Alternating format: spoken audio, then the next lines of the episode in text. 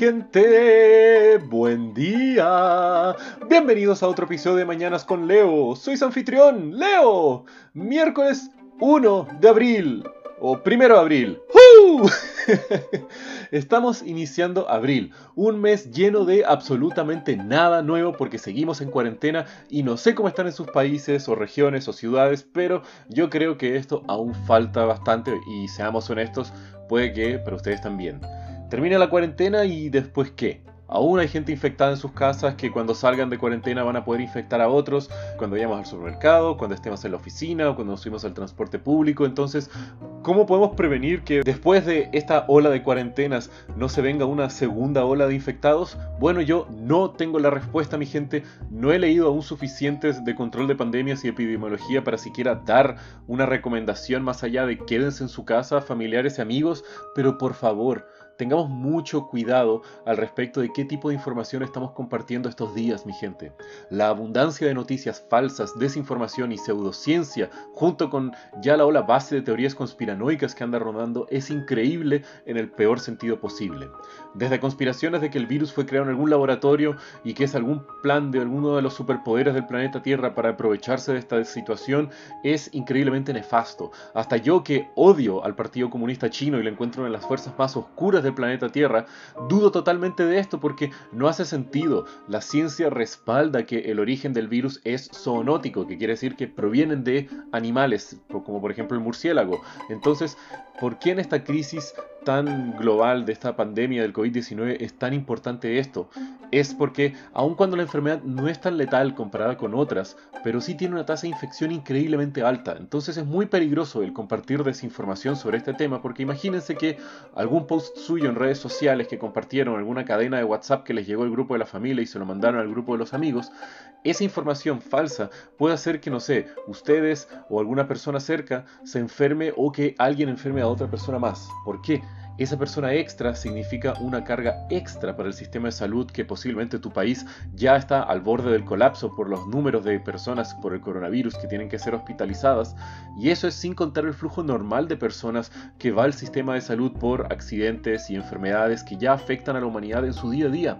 Y este también es un punto que mucha gente no está discutiendo porque se nos olvida a veces que exista o no coronavirus, las personas van a seguir teniendo derrames cerebrales, infartos, accidentes automovilísticos y los demás escasos por la cual la gente termina en un hospital de primera razón.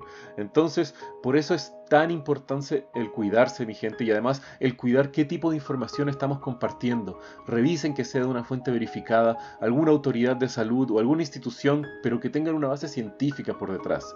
No caigan en la seducción de las falsas promesas de los místicos, los maestros ancestrales y todas esas otras falacias que solo traerán desinformación y posiblemente pueden traer más enfermos y hasta muerte en sus países.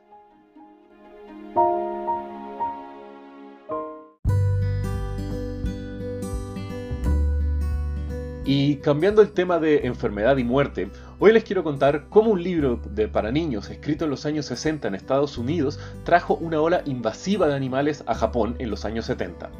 Nacido en 1906, el autor Thomas Sterling North, o bajo su seudónimo simplemente Sterling North, fue un escritor norteamericano que durante su vida se desempeñó en diferentes trabajos del mundo literario y del mundo de la prensa para diferentes diarios en la ciudad de Chicago, hasta finalmente convertirse en un escritor freelance.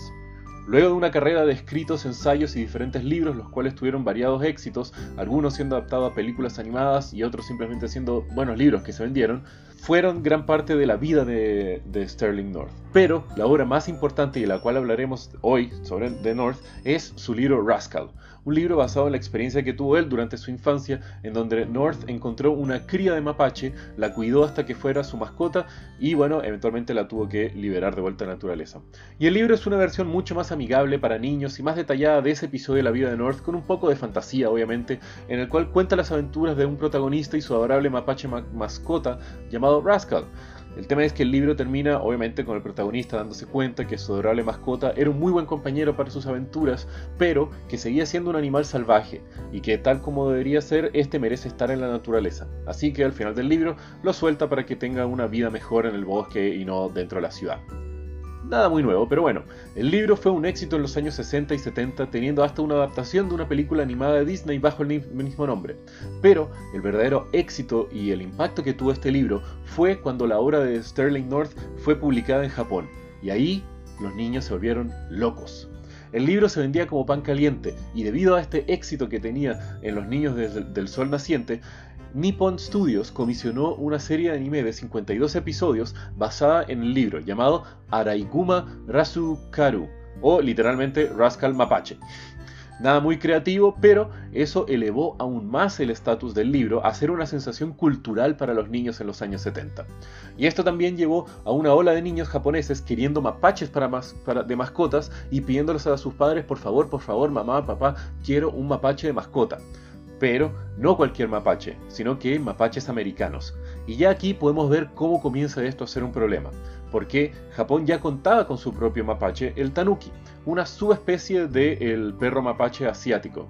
Estos hasta son considerados un personaje de la mitología y el folclore japonés, siendo los tanuki considerados espíritus juguetones y poderosos, con grandes testículos y la capacidad de cambiar su forma a otras personas y otros animales para engañar a la gente que anda perdida por los bosques en Japón. El tema es que el fanatismo por Rascal hizo que los niños japoneses tuvieran que generar una importación masiva de mapaches debido a que todos esos padres querían y iban a diferentes tiendas pidiendo mapaches americanos. El tema fue que durante el apogeo de la serie y el boom de Rascal en Japón, se estima que se estaban importando hasta mil mapaches americanos al mes, trayéndolos hacia las tierras niponas, los cuales después terminaban en las casas de diferentes familias japonesas para complacer a su bendición y sus ganas de tener un mapache y, vivir las aventuras como eran mostradas en el libro y en la serie animada. Pero, al igual que en la serie, eventualmente los mapaches crecen y no son simplemente una pequeña criaturita, sino que se transforman en un problema. Así es como las mascotas, al igual que en los libros, liberan a sus mapaches de mascota hacia los diferentes bosques y hacia la naturaleza en Japón. Y ahí es donde todo se va al carajo. El gobierno japonés al poco tiempo pone una prohibición a la importación de mapaches americanos, pero el daño ya había sido hecho los mapaches americanos son liberados a la naturaleza y estos, haber sido una especie invasora, proliferan de forma increíble, siendo la población de Japón la que hasta el día de hoy se ve afectada por estos pequeños animales. Debido a las garras afiladas y a la capacidad de cargar alimentos y a la búsqueda incesante de los mapaches, son responsables de la destrucción de muchas cosechas en el campo japonés.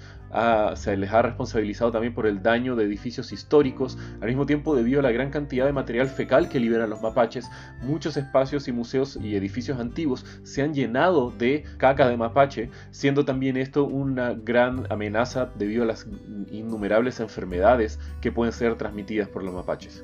Al mismo tiempo, son una plaga voraz atacando a diferentes personas en pueblos y ciudades que se encuentran cerca del bosque bosque si están llevando comida a sus casas o tienen cualquier cosa que podría ser considerado alimento por los mapaches.